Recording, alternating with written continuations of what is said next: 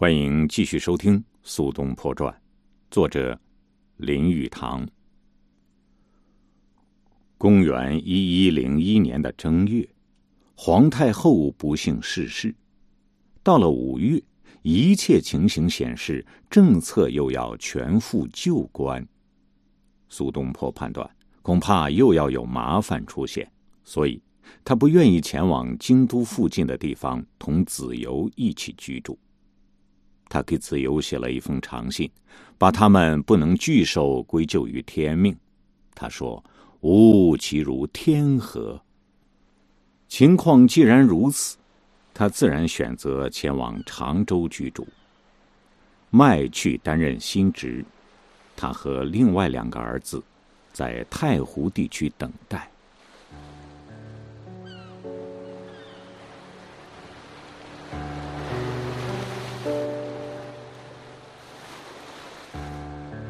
苏东坡在仪真等待孩子们前来相接的时候，住在船上。那年的夏季突然来临，而且非常之热。苏东坡虽然从热带回来，反而受不了中国中部的炎热。太阳照在岸边的水上，湿气自河面上升，他觉得十分难受。在六月初三。他得了大概是阿米巴性的痢疾。他以为自己是因为喝冷水过多，也可能是一直喝姜水的缘故。第二天早晨，他觉得特别软弱无力，于是停止进食。因为他自己也是医生，就自己买了一副药，买黄芪来吃，觉得好多了。可是接下来，他的消化系统出了毛病。夜里不能安睡，大画家米芾来看他多次。他身体较好时，二人甚至一同去做东园之游。他在仪真给米芾写的九封信，把他的病描写的很明白。有一次，他这样写：“昨夜通旦不交节，端坐保蚊子耳，不知今夕如何度。”意思是说。昨天晚上一眼都没有合，坐在那里喂蚊子了。不知道今天晚上怎么过。米芾在这一期间还给他送了药，是麦门冬汤。苏东坡一直把米芾当晚辈看，米芾则对他十分仰望。现在，苏东坡读了米芾的一篇赋之后，他预言米芾的名声已经屹立不摇。苏东坡感到，虽然他们已经相交二十年，但是他对米芾的了解实显不足。苏东坡的病，时而好些，时而软弱疲乏。他的生命力已经受到了破坏，不是因为皇帝，也不是因为宰相张敦，而大概是病菌的缘。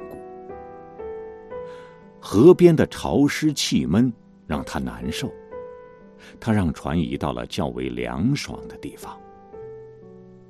六月十一日，他向米芾告别，十二日过往晋江去。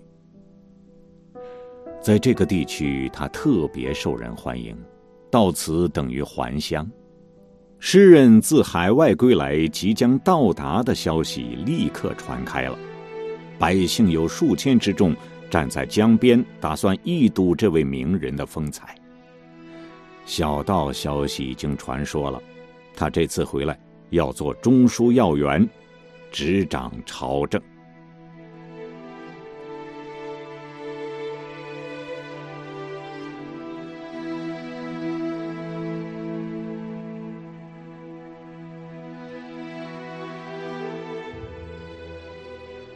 苏东坡堂妹的坟墓就在晋江。堂妹的儿子柳红现在城内居住。六月十二日，甚至在他身体疲弱之下，他仍然和三个儿子、一个侄子到堂妹及其丈夫的墓前祭祀。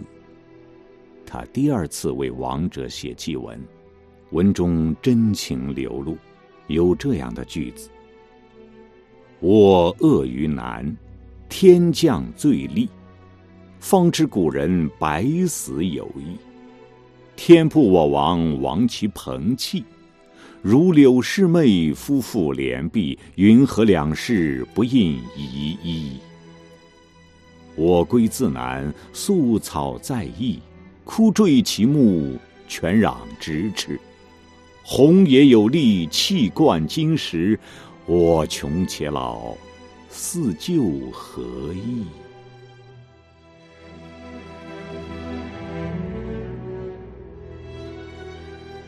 这段文字充满了感叹，大意是说，我被贬到南方，但是没有死，我的亲戚亲人却死了。为什么你们两位一起走掉，连一个也不留下？这次我回来，经过你们的坟头，坟头的草又长了一次。我在这里哭泣，不知道你们在地下能否知道。你们的儿子红，屹立在我的旁边。我贫穷又衰老，能做他的舅舅吗？第二天，客人去看他，发现他侧身面壁而卧，哽咽抽搐，竟至不能起床接待客人。来访的人中有已故的宰相苏颂之子。以为苏东坡是为他的亡父而哭。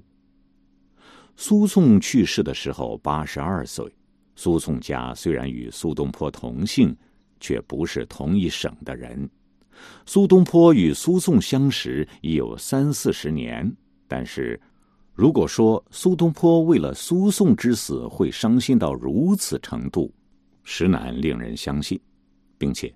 在前一天，苏东坡听到苏颂死的消息时，也没有亲自前去祭奠，只是派长子苏迈去过。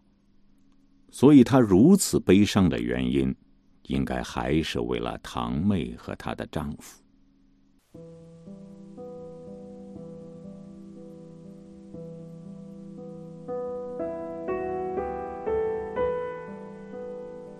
苏东坡这次北归，不能见到他的。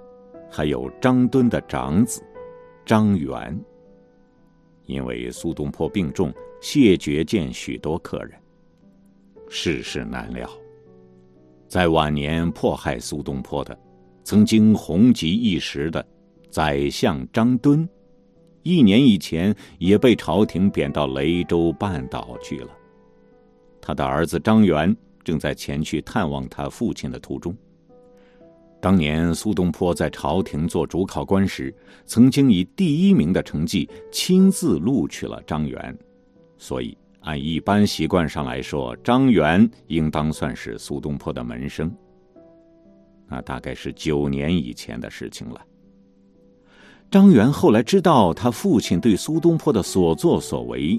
也知道苏东坡这种人物随时有再度当权的可能，所以他给苏东坡写了一封长达七百字的信。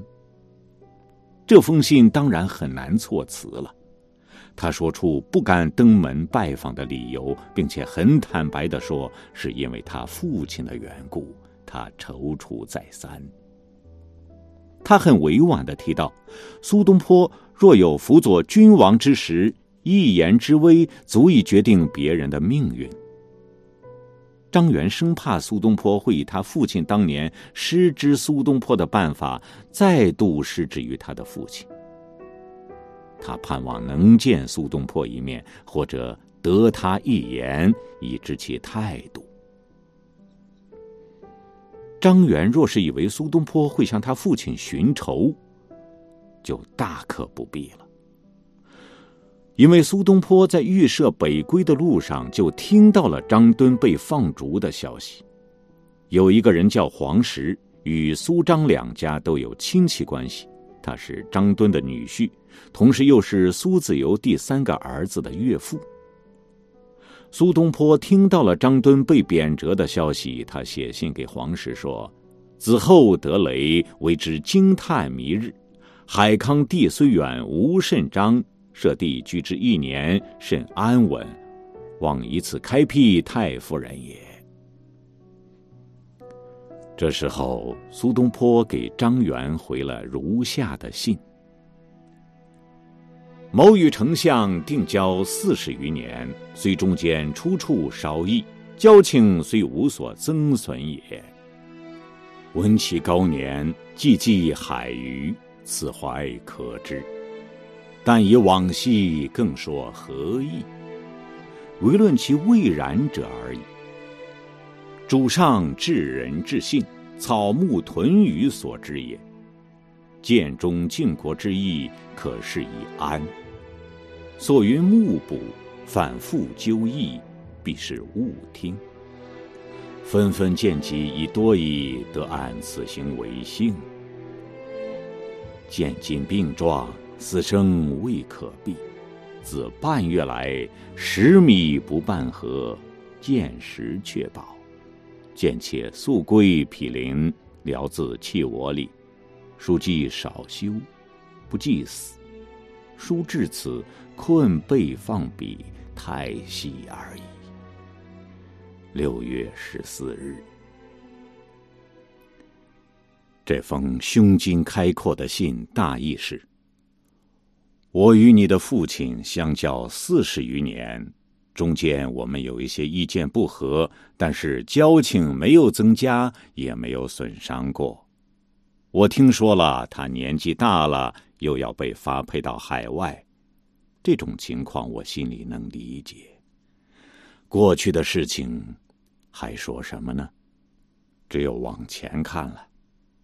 我们的皇上至人至信，天下皆知，所以。国家的命运一定是安稳的。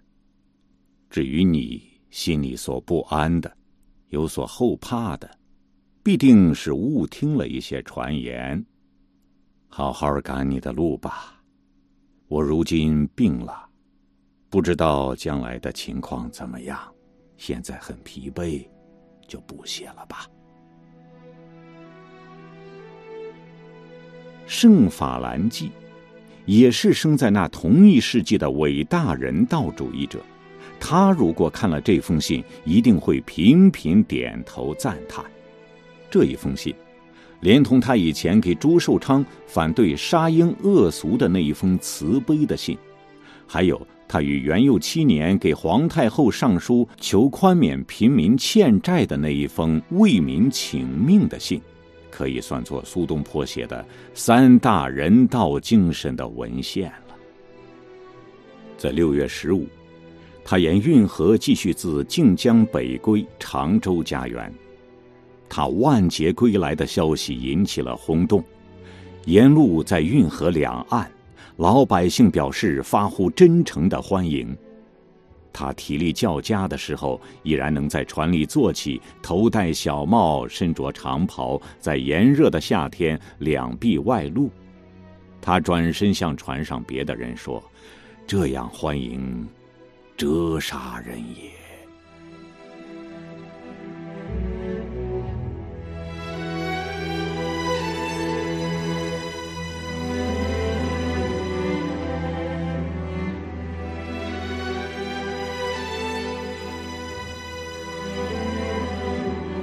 这里是《苏东坡传》，作者林语堂，欢迎您下期继续收听。我是米亚牛，再会。